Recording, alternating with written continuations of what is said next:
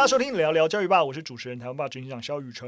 大家好，我是学校老师易欣。顾名思义，这就是一个聊聊教育的频道啊。最近易欣有没有什么有？趣的事情可以分享啊！我最近给学生看那个《我和我的冠军女儿》哦，已经算一阵子的片子了。对啊，对对，但是因为我太喜欢这部片子了，哦、所以在那个议题思辨的课程就让学生看这部片子。哎、哦，还跟大家稍微简单介绍一下，这是一个印度片，对不对？对，然后那个爸爸他曾经是角力选手，对，然后但是他就是没有无缘得到那个世界冠军，他只拿到全国冠军，所以他后来就是回到家乡，然后生就很想要生一个男生，因为他就觉得，哎，他他那个儿子可以帮他完成他的梦想，继承他的衣钵，对对对，完成他的遗呃不是遗愿，还没死，完成他的就是心愿心愿。这样子，但是一生就生了超多女儿，哦，对，那有一次就是女儿在就是跟同朋友打架之下，就发现哇。蛮会的，对，蛮厉害，有我的基因哦，然后是开始训练，好，所以就是后来就是女儿也因为就是学了这个脚力，然后得到世界冠军，哦、对，然后他几个女儿我知道现实生活中都是有在，像好像三女儿还是四女儿有在 UFC，嗯，就是有当那个选手，所以算是一个很激励人心的电影，嗯、所以算是有也有在谈所谓的家庭教育，也有谈。啊，性别的问题。对对对，有一幕我真的觉得蛮感人的，就是呃，两个女儿她们就是有点离家出走，她们不想要练脚力，然后觉得哎，别人都在打扮漂漂亮亮，然后都可以去吃那种好美食，都可以出去玩的时候，我就每天早上都一直在练脚力，嗯、所以他们有点就是反叛父亲。嗯、然后他们到了朋友的婚礼现场，然后但是那个结婚的那个朋友就跟他讲说，其实我很羡慕你们，嗯、因为就是。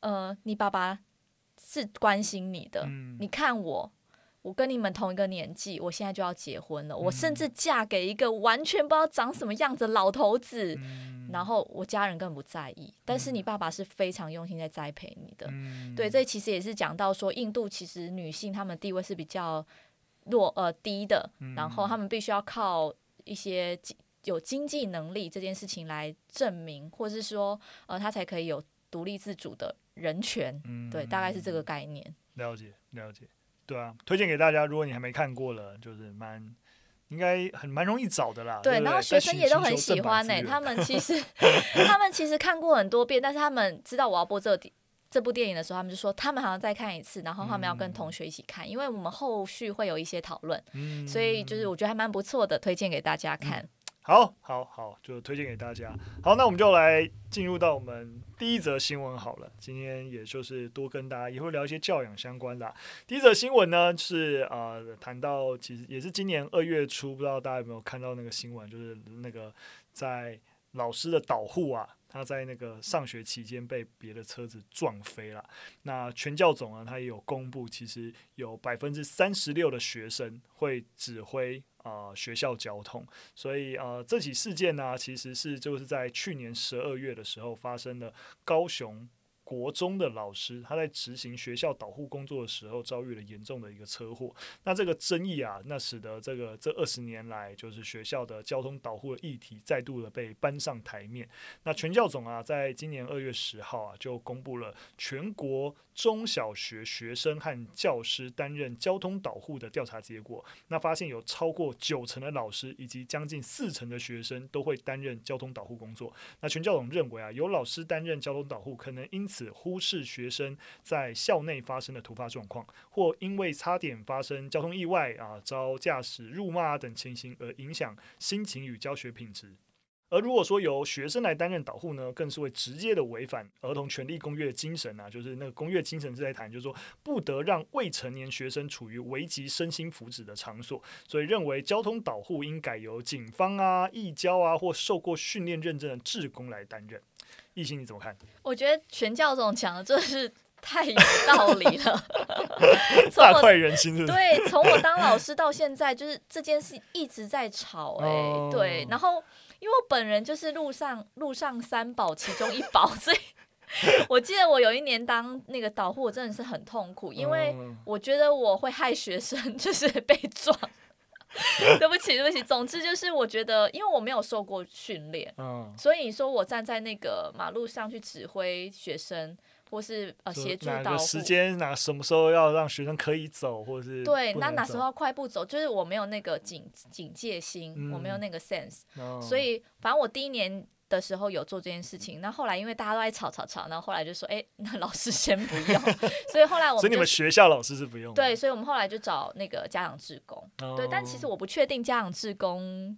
到底有没有算是合合乎？嗯、就是以刚刚全教总说，如果他是有受训认证的话，那就，那就 OK。但是你们学校的志工是老师自愿啊，家长自愿就好，还是有？哎、欸，重点是重点是有这个训练吗？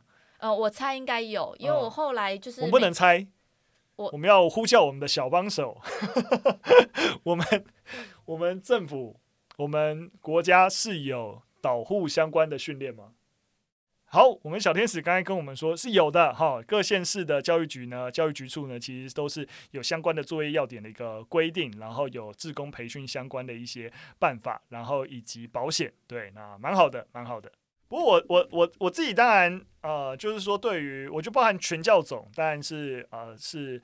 要以站在教师呃福祉的立场出发的一个团体啊，所以当然也会觉得就是说老师专心在啊、教学是好的。其实我本质上也是呃某种程度也算是同意的，对对对。可是我觉得这就是问题，那就老师的工作的范畴到底到哪里？好，例如说我们讲其他老师的一些工作，老师要不要当行政？对不对？行政算不算是老师必须的工作？但是目前在学校里面行政都一定要是有教师资格嘛，对不对？才能够担任。但请问哪个老师在就是师培训练的时候有受训过如何当行政？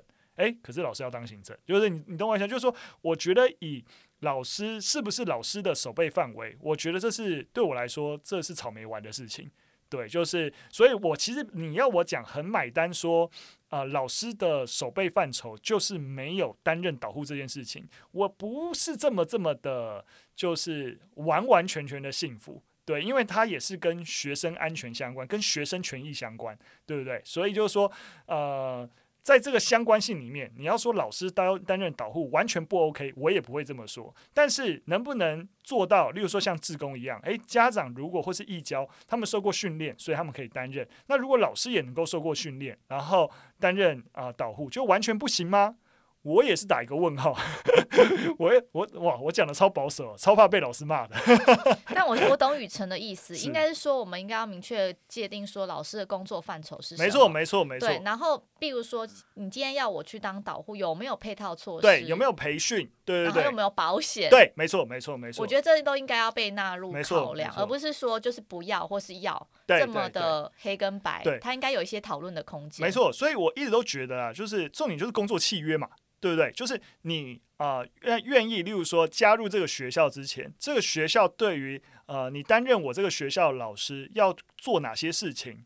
然后是有个相对，当然或者说公立，只要是公立学校老师都一定要做哪些事情？就我们能够让一个职掌跟范畴在一开始签订这个工作契约的时候，你知道就讲得清楚嘛，对不对？那你要做这个工作，我也会有配套的一些受训还是怎么样的一个机制？那你愿意接受，好，你来当我们老师；那你不愿意接受，你不要来。然后就我觉得大家就是按照工作合约吧，而你不能够一开始就说啊，老师该就是只是老老师就只能做教学、做导师，所以其他都不应该做。所以我刚才才拿行政来举例嘛。对不对？那可是行政规范又是如此，也没有受过培训，那你要怎么看这件事情？对不对？那受过教育行政的，你知道吗？或是考那个国考考教育行政是另外一个学问呢。其实老师根本没有受过那个教育行政，也没有受过教师行政的考核的训练，然后为什么行政都是老师来当？对吧？所以我都觉得不要用老师就一定只能做什么来去讨论这件事情，我觉得并不是这么的有道理。对，就是毕竟都是学校事务，毕竟都是对学生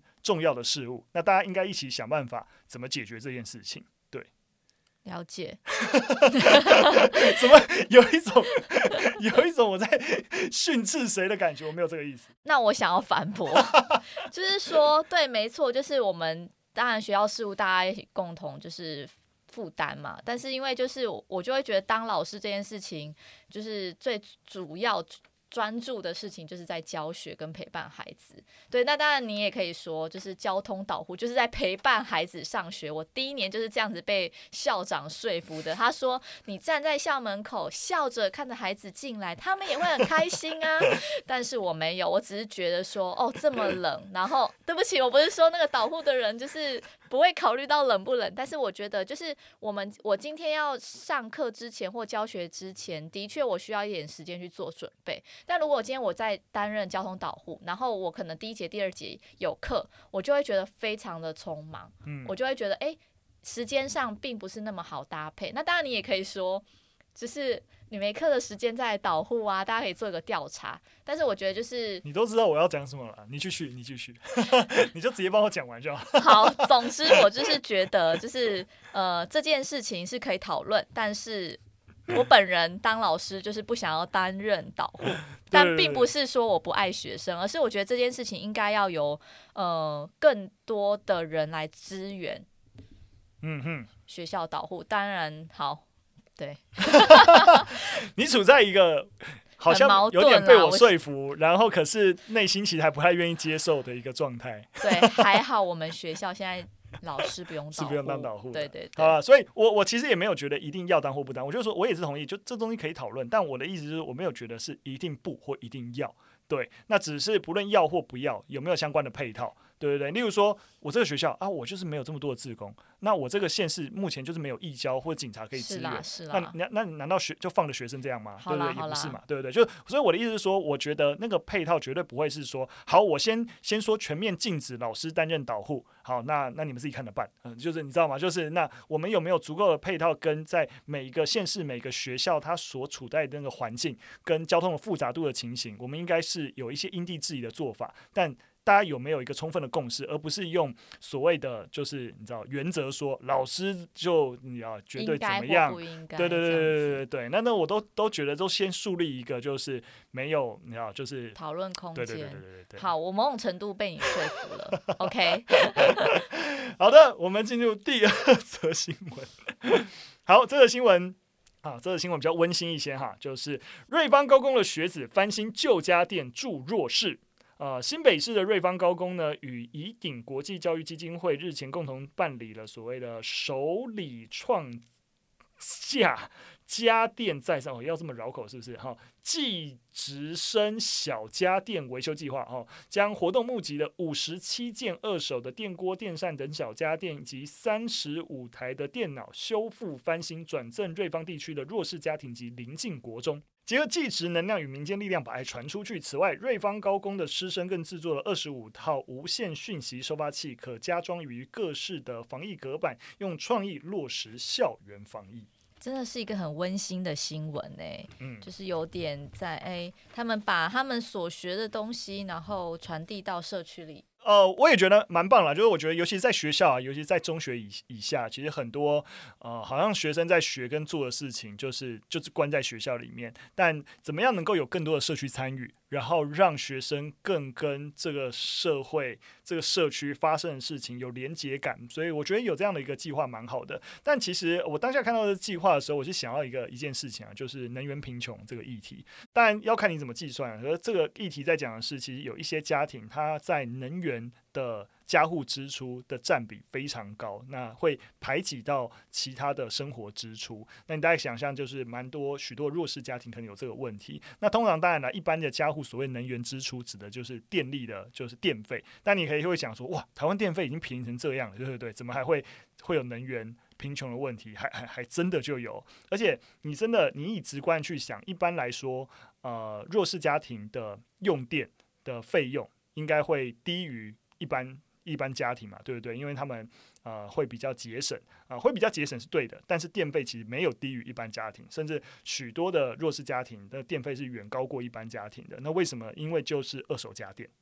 哦，因为现在很多二手家电，它可能已经比较久了，所以它可能没有一些节能的对对对，没错没错，这就是最大的问题。哦、尤其像当然了，不是不是说刚它里面举的什么什么电风扇，核心的其实就是说冷气，冷气对对对，对冰箱对对，对？电灯，对这些就是你基本上家所有家庭一定需要具备，对。但是当你又只能用二手的时候，然后它的耗电量其实非常惊人，以至于呃这些弱势家庭的一个电费其实是你就只用一些很简单的电器，和费用还是非常非常的惊人。对，所以我觉得这也是在呃虽然说好意啦，二手家电，可是呃例如说这些家户是不是需求这些二手家电，或者这些二手家电所造成的一些可能一些额外的负担，那是不是有被考虑进去？那我想，这有可能是我们在实践一些社会呃社区参与啊，社会参与的过程当中，可能要连带想的。对，因为其实很多学校都会做一些可能寒暑假做一些所谓的，你知道，就是社区服务哈，有一些服务的一些学分呐，或者是在所谓的我们现在，那就是呃，那那叫什么？我突然忘记了，学学习手册。学习学习历程哦，学习历程档案哈，你就需要有很多的一些一些认证，会去做这些事情。但是我觉得所有学生性质的服务学习啊，就是都一定要留意，就是千万不要觉得哦，你真的是有一个好像哦，你很厉害，你在帮助弱势或者干嘛的，呃，你真的是在学习，因为你要理解，你很多时候做的事情，有时候。别人只是给你机会，你甚至在造成人家的负担，造成人家的麻烦，所以呃，你的心态一定要稍微调整一下。要要想一下，那如果我真的要帮助到别人，我需要留意什么？别人的需求到底在哪里？而不要啊、呃、一味的就觉得就是说啊，我来帮你，好好，你你就要需要，好，所以我就用一个你自视自以为是的一个方式在做这些事情，那往往有时候会适得其反，要小心。嗯，但我反而就是也想要，就是觉得瑞芳高工这一群学生他们做的事情啊是不错，非常棒的，哎，是是是是哦，我没有说他们做不好，我只是、提醒一下而已。对，那我只是觉得说，就是 像现在很多的那种。服务学习、社区参与，大家都是比较像是呃去扫地呀啊，或者是说哦去带小朋友一起玩。哎、欸欸，没有没有没有，你是慈幼社，你怎么可以这样说呢？我，我不是慈幼社，我是康复社。哦，康复社，OK OK。好，那总之我就觉得说，他这个把他所学的东西去加呃加到这种社区推广或者参与当中，蛮好的，蛮好的，是蛮好的结合啦。对，但是宇辰刚讲的。是另外一件事，但我我我想要就是觉得这样的结合，对于学生在学校所学的东西是可以实际在社区发生影响力的这件事情，我觉得是非常值得肯定的。没错，好事好事好事好事。好，我们来到最后一则新闻，那一样我们按惯例最后就来一个国际新闻。那呃，大家知道，就前阵子有一个就是呃。就是比利时的少女，就是啊、呃，就是萨拉罗瑟福德，她后来她成为今年一月啊、呃、史上独驾飞机环绕地球最年轻的女性嘛。那她的弟弟呢，就叫你知道跟姐姐看齐，然后也想要驾飞机来绕绕全世界这个样子。对妈妈的心脏很大哎、欸，没错，他们的母亲呢就透露，她最初是非常不愿意让她的幺子从事这么危险的计划。那他儿子呢写了一封长信，解释他为什么要这么做的理由。那他最后就让步了，就是说他哭了又哭，然后最后告诉他说：“好吧。”你去吧，我不想粉碎你的梦想。麦克呢承认独自驾驶飞机一定是有风险嘛，肯定嘛。那他认为如果做足准备，一定能够降低风险，甚至能够让风险低到坏事实际上不太可能发生的程度。哦，这个蛮会讲话了。这个妈妈真的一定会非常担心哎，对，可以想象了，才十六岁，而且要独自。那驾飞机，然后各种天候状况都很难说。对啊，今年今年呃，我们开学的时候，我们校长就是把那个这个比利时少女的这个独驾飞机这几个新闻作为我们就是呃开学的开场，我觉得还蛮好的。其实我们校长就是想要鼓励我们说，哎，他已经十九，他十九岁，嗯，但是他有能力去做出这样子的计划，然后他很勇敢的跨出他的。这一步，对，所以我我看到这这则新闻的时候，我就觉得，哎，很棒，哎，就是给大家一个很好的一个指标跟典范，哎、嗯，外国的孩子他是可以做到这这样的事情。当然，我也就觉得这风险这件事情也可以很值得来跟大家做讨论。就是如果你的孩子今天提出了这个 proposal，我我要做这件事情，嗯。你觉得台湾的父母会怎么想？没错，我我我自己觉得啊，就是，我也我也觉得蛮蛮好的。当然，当然，如果说最最后 就是 几个月后，如果有一些不好的新闻的话，一定又会大家就觉得啊，你这个母亲怎么这样之类的。但我必须要说啊，就是说这这个过程，我觉得都是对的。就是身为小孩，你也不能就是说啊，我要啊，父母都拒绝，你有没有就是，例如说像像那个新闻里面写的，我写一封长信，好好的来沟通沟通这件事情，对不对？那父母有没有保持一个开放的一个一个态度？那我我当然我们都一定都可以理解，父母的立场就是担心危险嘛，对不对？或是不知道你做这件事情到底要干嘛之类的。那一样嘛，你就给个给个气话嘛。今天在公司也是啊，诶，你想到一个点子就很有趣，想要在公司试试看。你来提案嘛，对不对？你来证成这个点子，你要用多少资源，然后你能够创造多少效益，然后诶，觉得可行，不错，那我们就试试看嘛，对不对？所以我觉得也也是一样，就我觉得在家庭也是一样，就是说，的确孩子的资源是被父母影响，对不对？但你父母其实也是希望孩子好，对不对？所以如果孩子提出来的一个提案啊，具有可执行性，然后风险跟安全有被评估过，然后有一些配套措施，然后呃，甚至一些配套措施真的。就理性上就是也是合情合理的，那那为什么就不能试试看？那他如果反而他的提案里面有一些不足的地方，他觉得这样就够安全了，但你判断还不够，那大家一起来讨论，那怎样更更安全嘛？那如果更安全，你是不是就可以放心了？诶，大家就可以一起来优化这件事情，对吧？而不是行不行？好，你知道好像就只有这么这么独断。儿童人权好不好？大家是可以知道多多想一下的。但在学校，其实真的在风险评估或是降低风险这件事情，其实我们是。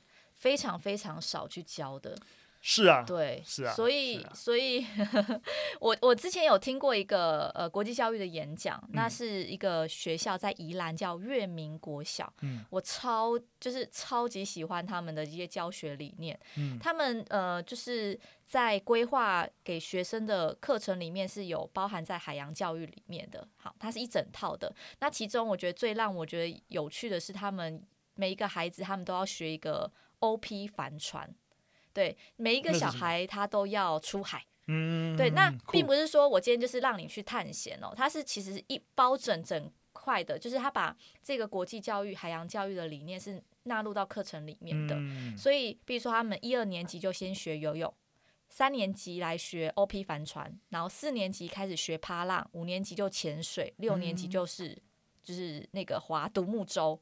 那他们不是只有学校的老师来教，他们其实还邀请了各个学校来做交流。所以我之前在听那个校长分享的时候，他们说他们孩子是有直接就是驾驶帆船到那个日本的石垣岛上去。哦，这么酷？对，就是老师带着学生一起去探险，哦，然后里面其实也讲到说。呃，很多他们访问家长啊，就是刚开始他们也是觉得怎么可以让他们这样乘风破浪，嗯、但后来发现，就是整套课程其实有教他们评估风险，然后再加上就是校长在办这这个计划，就是办学理念，其实是要告诉大家说，其实海就是一个。呃，很未知的，嗯，但它就是像人生一样啊，嗯、我们就是要去冒险，去去了解这个未知。嗯、那你越害怕，其实你越不敢踏出那一步。嗯、对，所以那时候我听完那个演讲的时候，我就觉得哦，好棒哦！就是 如果我有小孩，我要想要把他送到 月明国小。哦，今天就在帮月明国小做广告。没有，不过我真的蛮同意的，就是呃，其实说的在这个这个这个学校愿意这样做，真的真的是不简单。那尤其是其实必须要说，你今天是家长就算了，就是你你孩子是是你监护权嘛，所以你评估风险，然后最后如果孩子出事你承担。但是呃，在学校的压力又不一样，就是因为呃，我我我自己帮孩子做风险控管，但是真真实最后如果孩子真的出了什么状况，我不能负责，我会被家长。你知道告到死，你知道吗？就是其实家长对于家长的一个压力，很多时候也是学校很本质不敢做出一些，你知道吗？就是一一些稍微有点风险，但让孩子有更多你知道自主性的一些。行为的一个因子啦，对对对。对，像你知道毕业旅行啊，或是那种格宿露营，其实老师去、嗯、都不是以那种我今天要去放松要去玩的，哦、真的，能不去我才死都不想去了。对，其实他就是要负担，今天我班上三十四个好了，我就是要负担这三十四个人的就是安全。对